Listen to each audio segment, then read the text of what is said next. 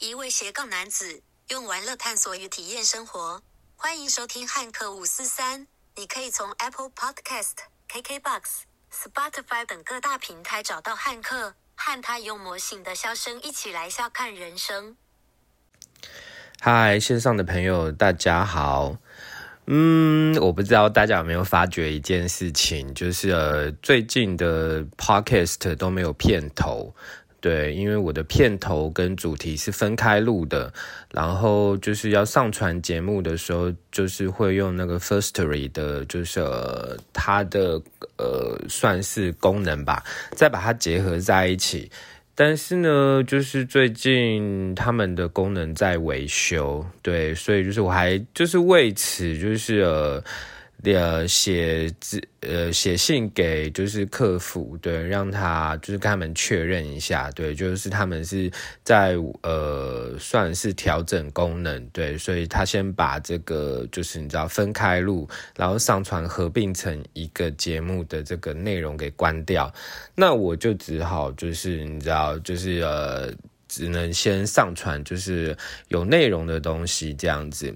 那这是第一个，就是想要跟大家分享的。那第二个想要跟大家分享的是，呃，就是我会来做 podcast，就是其实前面有跟大家分享嘛，因为我做了直播三年，然后按下暂停键去环岛旅行。然后就是有了新灵感来录了这个，就是来来录录了这个节目。但是呢，就是我的直播其实呃，其实是没呃是停下来的。对，其实已经停下来快要五十天了，对，快要五十天了。然后我就想说，哎，就是就是应该差不多要就是去看一下，就是接下来要去哪里这样子。那因为原先我是在小平台，那小平台其实不太需要签约的。那但是因为小平台现在的听呃，应该说来看直播的人数其实是下降的，所以呃变成说我要在那边做直播节目其实辛苦的。那所以呃。就问了几个，就是呃之前呃也是做直播做的还不错的朋友，因为他们跳到大平台去了，对，所以呃其实呃应该说呃你看上礼拜我就上传两个 podcast 内容，因为其实我花了一点点时间在处理就是直播的合约，然后还有一些就是可能呃告诉呃原先直播观众我要我要换地方播。对，因为其实会有一点点不太一样啦，就是怎么说呢？因为原先的地方你要播就播，不播就不播，你要换地方播，它也不太没有这么多的限制。但是就是因为大平台它要跟你签约，就是其实他没有他也没管你说你到底要就是怎么播，但是就是他可能会。呃，是希望是独家播，对，所以就变成说，哎，就是，呃，我现在选择一期直播来，就是来，我会降落在这个地方，对，那就是你就不能换别的地方，就是他才让你签经纪约，对，那有签经纪约，他就可能说，哎，就是，呃，会有其他的一些。就是会有会有一些其他的算是拆分的收入这样子，对，所以，呃，就是花了一点点时间在搞这个东西啦。那未来我想晚上就是我会在一期直播，那我大概会把原先在小平台的东西带过去，譬如说占卜，对，所以。如果你是希望可以线上占卜的人，对，到时候欢迎到一期直播，你只要搜寻杨汉克，对你就会找到我了。对，那也或者是说，呃，我下面会有那个连接，对，就是你去下载一期直播，然后下载完再去按那个连接，你就会找到我在哪里了。对，所以大概未来我想 podcast 就是就会减少，因为像之前一周是上传三个内容，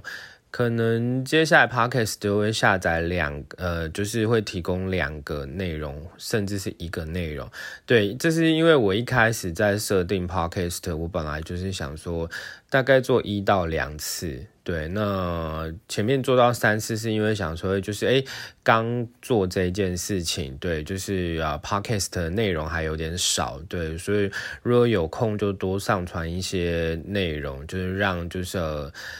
呃让就是 podcast 的集数可以有一定的存量在这样子。好，这是第二个部分想要来跟大家分享的。那今天呢，其实今天想要来跟大家分享的主题呢，其实是呃前几天礼拜五的时候，就是呃我去办公室，呃我离开办公室的时候，就是我载了我呃办公室的一个同事，对，就是呃回去这样子，然后就是在路上呢，就是我们就聊了很多。那我这个同事呢，其实他是一个 super sales，对，他是超就是有热情的。她是一个六十一岁的女女生的业务，然后我们就在车上其实聊了很多，她就跟我就是滔滔不绝的讲了很很多东西，她就说啊，他看到我就是很会安排我的生活，然后我的生活很多彩多姿，就是有很多不一样的元素，他觉得非常的羡慕。然后我就跟他讲说，我就说，其实大家才很羡慕你，好不好？你做很多事情也是很有热忱啊。就譬如说，他在跟大家的相处，甚至是他在做业绩这件事，他非常的有热忱。我常常都说他是满出来，他的热忱满出来。你只要接近他，你都可以就是。呃，感受到那个满满的就是热忱满出来的能量，可是我就觉得说，好像在工作上面的热忱，我也是有的，但是我就是没有他这么多，就是所以我就说，某个程度我们才羡慕他呢。然后他就跟我讲说，但是其实可能他已经六十一岁了吧，他他这一阵子觉得就是其实是有一点弹性疲乏的。其实我我觉得他讲这些东西，我都是很感同身受的。怎么说？因为就是你又不是橡皮筋，对，就是呃，应该说我们也不能讲说你又不是橡皮筋。橡皮筋再怎么拉，其实拉久了，你不让它松放松，其实它是会弹性疲乏的。对，所以我觉得很多时候你再怎么样有热忱做一些事情，你也要适时的让自己 off。对，就是嗯，我自己前面几集其实应该也有聊到类似的东西，就是我觉得呃前面的人生啊，就是大概三十几岁的之前，其实我都花很多时间在工作上面，对，或者是你专注在某一些东西上面，其实长时间的，就是呃这样子过生活，你会觉得心很累，所以。在三十四岁的时候，我遇到了妈妈过世，然后我遇到了结束三年的感情，然后就是遇到这些事件，让我陷入一个低潮的状态。那我常常都说一件事情，我说高潮低潮难免，对，但是不要退潮，对，就是你做很多事情不要放弃，你可以在你低潮的时候没有能量的时候。就是你至少还留一口气，可以呼吸，对，然后等等待时间嘛，对，就是等待时间，就是让自己脱离那个低潮的状态，你又会回到一般的状态，甚至是到高潮的状态。但是你到高潮状态，肯定是你有很多很多的能量嘛。对，所以呃，我就想说这一集呢，想要来跟大家聊这个主题，就是要找到一些呃人生的乐趣，对，就是要找到一些人生的乐趣。呃，我觉得就是呃，如果你在面对很多事情，其实都会迷路啦，都。碰到很多事情的时候，其实也许一开始你很上手，但是到某一个程度的时候，其实你都会有点迷路，就是说你会有点低潮啊，没有能量啊等等，你会碰到这个问题。我其实我也是会的，对，但是就是你要 try，就是要去试着，就是找寻，就是热忱。对我觉得有热忱的人，就是你会碰到很多问题，就是你有热忱，这些问题自然而然就会被解决掉了。好吧，就是我就想说，就是举一些就是生活上面的例子，你大概就会了解我在说什么。呃，我先讲工作好了，对我先讲讲工作好了，因为其实我的工作啊，就是是在做保险商品的销售。那其实这是一个非常，你必须要非常自律的工作，就是你要去呃呃提醒自己要做该做的事情。那如果一旦就是你没有做该做的事情，其实你的业绩就会有问题，或者是你要带人，就是这件事情就会有问题了。对，所以就是这个这样的工作其实是很高压的，然后其实也是很高挫折的。不过我二十一岁就来做保险，我当时是告诉我自己是要来挑战挫折。我相信一件事情啊，如果就是挫折是这么多。我年轻一点的时候来挑战这件事情，我希望赶快把所有的挫折，你知道，就是给体验过，然后就是给破关。我还记得当时我就是很多年啊，有一年我去上《孙子兵法》的课，其实我不是在这个课程里面学到怎么管理人，我反而是在这个就是这个课程里面学到管理自己的心态，管理自己的情绪。老实说呢，就是你你会有很多情绪呢，就是是因为你看的太少。你去想象啊，当一个将军呢，他看见大风大浪，就是呃，后来呢，就是他在看到一些就是。就是怎么样，就是这些事情在轮嘛。下一下一次呢，他在看到这些事情的时候，其实他大概就觉得哦，就是差不多是这样。所以就是你看多事情的人，其实说老实话，你的心态、你的情绪，其实应该是稍微平稳一点点的。所以呢，就是我自己很庆幸，我自己很早的时候就是就来呃做保险，就是因为你知道，就是体验很多呃感受上啊、情绪上的上上下下这样子，对，所以嗯。之前啊，我很想要晋升业务经理。对你在一个工作，你总是会希望可以晋升嘛。但是就是在保险的这个领域呢，你要晋升，当然你要业绩到啦。但是更重要的其实是你要带人。对，你要带人。那你们知道带人其实是一个非常非常痛苦的事情。怎么说？因为你要教对方，就是呃，照你的方式来复制。然后，但是你就会发觉一件事情，就是，就是很多小孩是不听爸爸妈妈的话嘛，对啊，所以，然后如果你又是那一种，就是花很多时间去栽培、去陪同、去教导别人的人，就是到最后呢，如果他用他自己的方式是行得通，那就算了。但是他用他自己方式行不通，他要不照你的方式来做，那你就只能看到这个人眼睁睁在这个行业溺毙。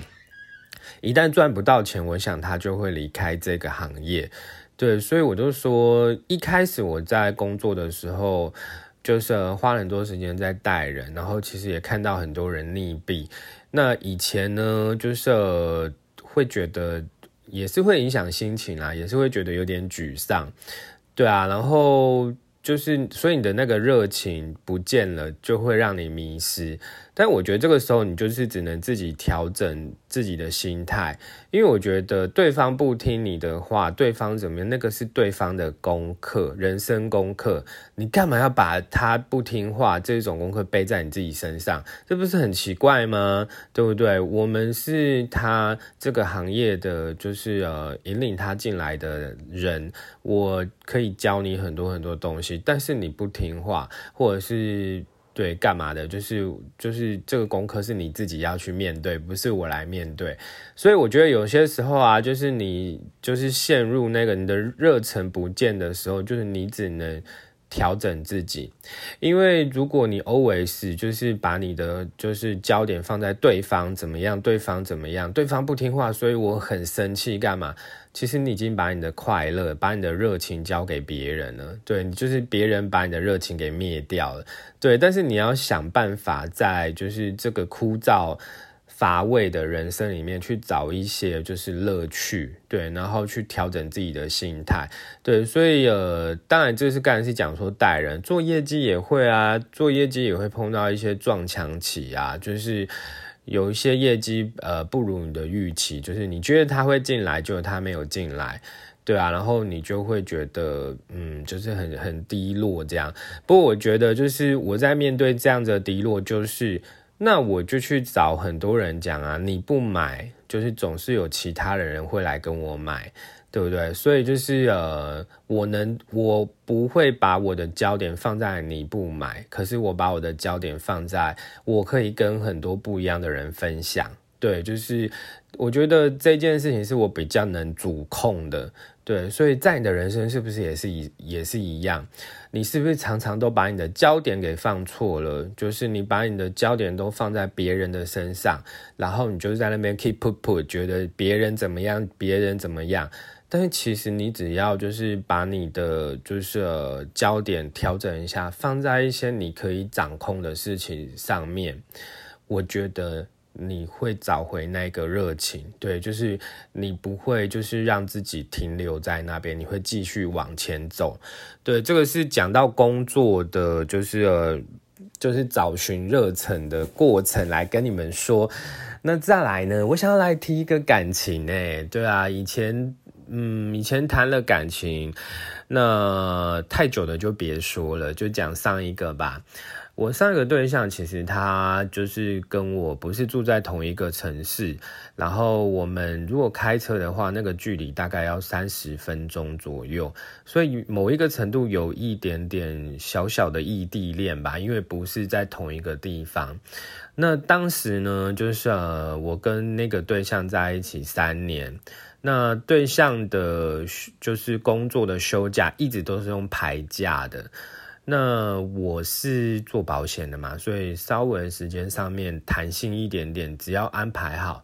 其实我就是去载他。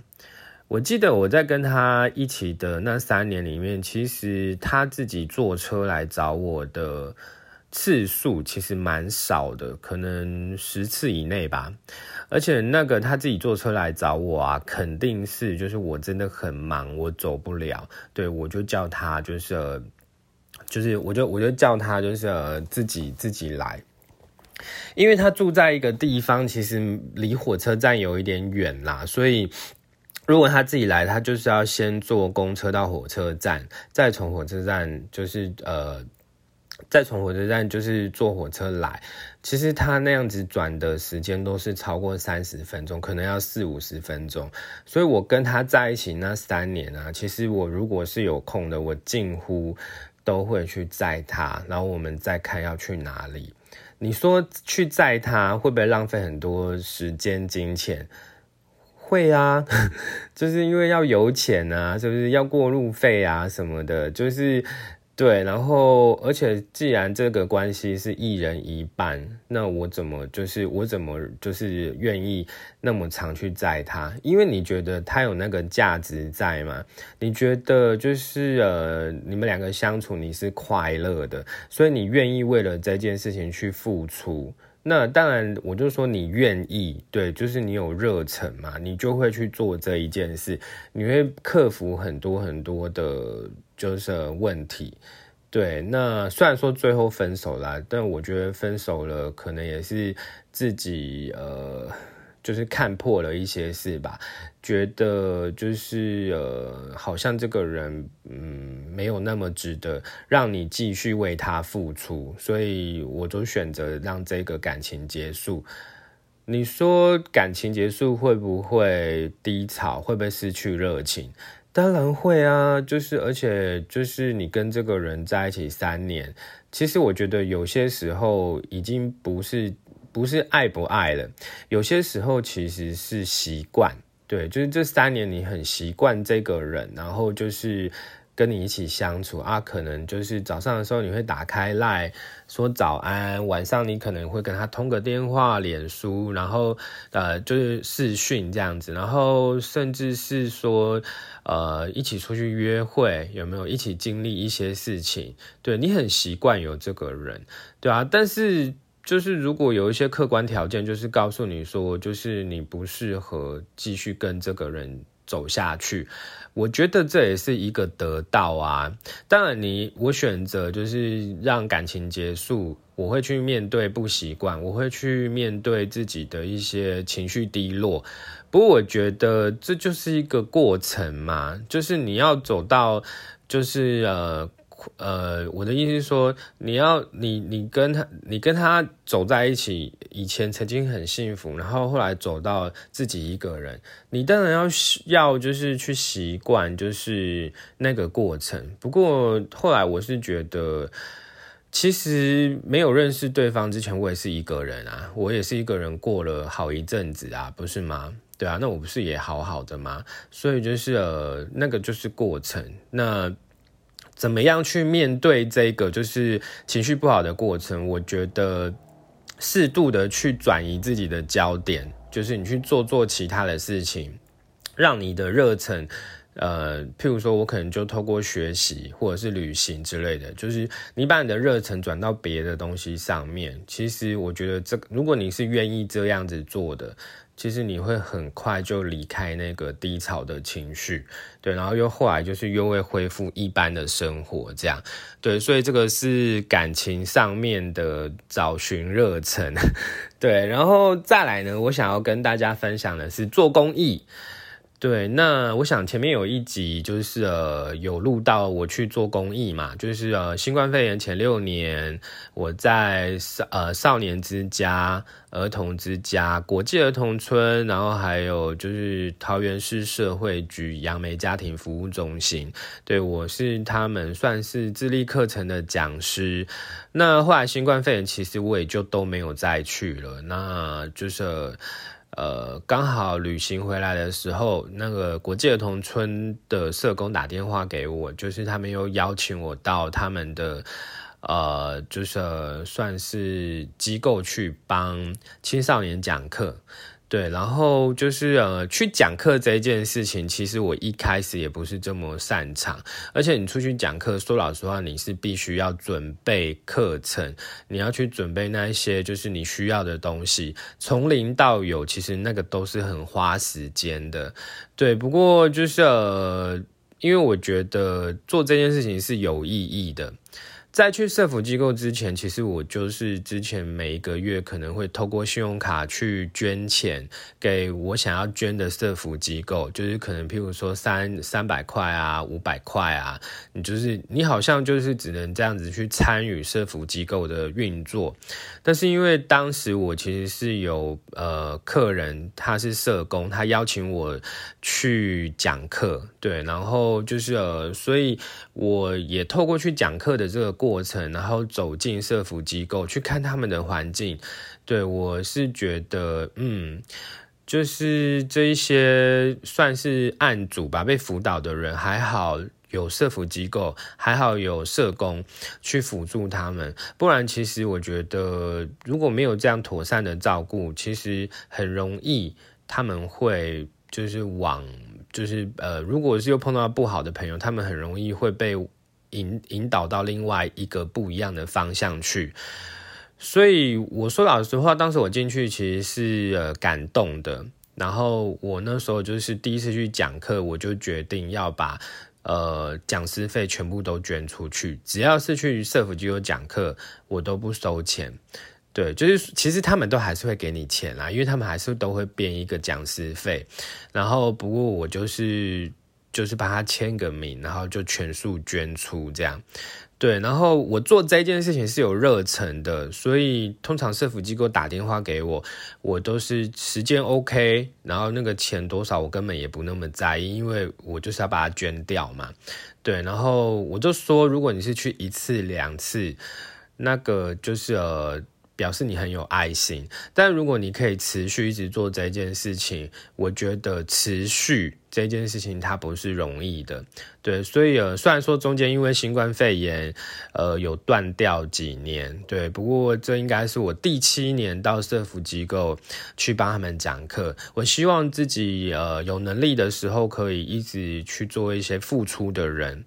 对，那一方面是感动啦，二方面是我很相信一件事情，就是如果你希望自己就是的人生多一点 lucky，多一点幸运，我觉得这些好的事情、善的事情，如果你有机会去做，真的要多做一些，因为我相信这一些福报到最后都是回到自己的身上。对，这个是呃，算是呃。公益的东西想要跟大家分享，那再来呢？另外一个想要跟大家分享的是旅游，旅游大概是工作以外、公益之外，另外一个我很喜欢做的事情，就是呃去旅行。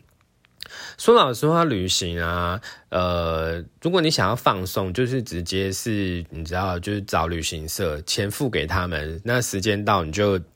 坐着飞机要跟他们一起走行程，这个对我来讲是最不麻烦的。但是旅行其实你要自助旅行有另外一种乐趣，对，譬如说啊，你还有一些地方还可以自驾车啊，然后有一些地方是哦，就是它的大众交通工具很好，你可能坐捷运就可以去你想要去的地方等等的。对，所以，我我觉得，就是我对于这些旅行上面的内容，我没有太多的设限，我没有说一定要就是跟团啊，或者是自助旅行自己规划，或者是自助旅行朋友规划，其实我都没有拘泥任何一种，就是呃。旅行方式，对，反正就是就那个当下，你想要怎么做，那我们就如果是要自己来的话，那就花一点点时间去做规划，麻烦吗？肯定麻烦的啊，是不是？肯定麻烦的啊，因为你要去找很多住啊，要去哪里呀，路线安排啊，等等的。就是肯定是麻烦的啦，那又不是我们天天在做的事情。可是我觉得很多很多麻烦是来自于你还没学会，所以你觉得它很麻烦。但是如果你今天愿意静下心来，就是好好去做学习，学了这个技能，你就会了。对，所以包括就是你知道，你要稍微，我也是有那一种，就是都不安排啊，就是就随性出门的那一种，然后我们再看看出了门要怎么走，对啊，就是包括这一种，我觉得这个都是要有一点点训练的，不然你会觉得很没有安全感。对，就是所以这些东西都学了就会嘛。但我觉得这些东西其实都还小事。旅行里面最大的事情，大概就是你的经费来源从哪里来。那我想，就是过去新冠肺炎前三年，我飞了十三个国家。然后就是新冠肺炎后，其实我就是每个月都在台湾，就是到处玩。对，所以就是那这些钱从哪里来？对，所以我就说，其实呃，如果都是要钱，那你就得认真工作啊，然后认真存钱啊，你才会有这个这个钱可以去做这一件事。那当时当然，你想想看，前三年呃，新冠肺炎前三年我飞了十三个国家，所以一年我大概要飞四次到五次，也就是说大概三个月左右我就要出门了。那钱嘞，又不是跟爸爸妈妈拿，你是都出社会这么久了，你就是除了生活开销，除了除了孝养金等等的，那你就要想办法去挺强一点点嘛。就是，所以我记得那个时候，其实呃，大概就是旅行，大概一年大概就都要花二个二三十万，它就会减少我的平常的呃物欲。所以在买东西的时候，我就会问自己，这个是想要还是必要？如果他只是想要的话，其实我就不买了。对，如果他是我生活里面的必要。我才花时间去去买它，然后包括就是呃，对啊，因为这其实牵扯到很多东西啦，就是包括譬如说柜子里面的东西，你一直买一直买一直买，就是你知道柜子里面就会爆炸，对，太多东西了，所以我其实每年也都会花一个时间去看一下衣橱里面的东西，我只问我自己一件事：这个衣服会穿吗？这个外套我会穿吗？会穿的才留下来，不穿的呢，我就把它整理出来旧衣回收。对，把就是旧衣回收这个他们处理掉，然后可能有一些会到社福机构去，这不是也是在做一种善的事情吗？对，然后所以其实呃，我最主要会问自己想要还必要，是因为觉得其实。嗯，我搬了两次家，我搬了两次家，一次是小房间换到主卧室来，对，就那个小房间里面塞了超多的东西，就吓到我了。然后一次是我的办公室从平镇搬到桃园去，哦，那时候也是处理掉非常非常多的东西，所以我觉得都是有这些经验在的关系，我就告诉我自己要去厘清是想要还是必要。那当然，旅行这件事对我来说它是必要的，对，因为你可以透过去旅行，然后获得更多新的能量，获得更多新的灵感，所以这对我来讲，就是其实也会让你的人生，你知道，拜访很多国家。就是会看起来比较精彩一点点，对，所以就是如果这一件事情是必要的，那我要去找就是裁员嘛，就是钱在哪里嘛，对啊，所以我觉得这些东西其实就是告诉你啊，就是如果你有热忱去做这件事情，你就会去想说要怎么省钱，然后就是。资资呃要我们要怎么安排等等的，对，就是你问我麻不麻烦，其实当然是麻烦，都不要做最好啊，都不要做最轻松啊。可是你为了要让就是这件事成，所以你还是要就是让它运行嘛，不然。你很多东西你都不让它动，你会让你的想就是只是留在想而已。我都会讲说，你都还是要想办法去让你的梦想运作，所以你要去做一些事情，不然你的梦想只是留在幻想、空想。对，那我是一个不太希望，就是呃哪一天眼睛闭起来的时候才在后悔，就是我这个没做那个没做的人，所以这大概也是我这些年很战战兢兢过生活。对的原因，想要做什么，然后就去找，就是呃，譬如说找钱啊，找动力啊，让他去运作这样子。对，嗯，就人生只有一次啦，我不希望就是自己是遗憾的。对，所以就是呃，我觉得嗯，有热忱呢，要去找寻你人生的热忱，然后就是呃，你对于很多事情你就比较。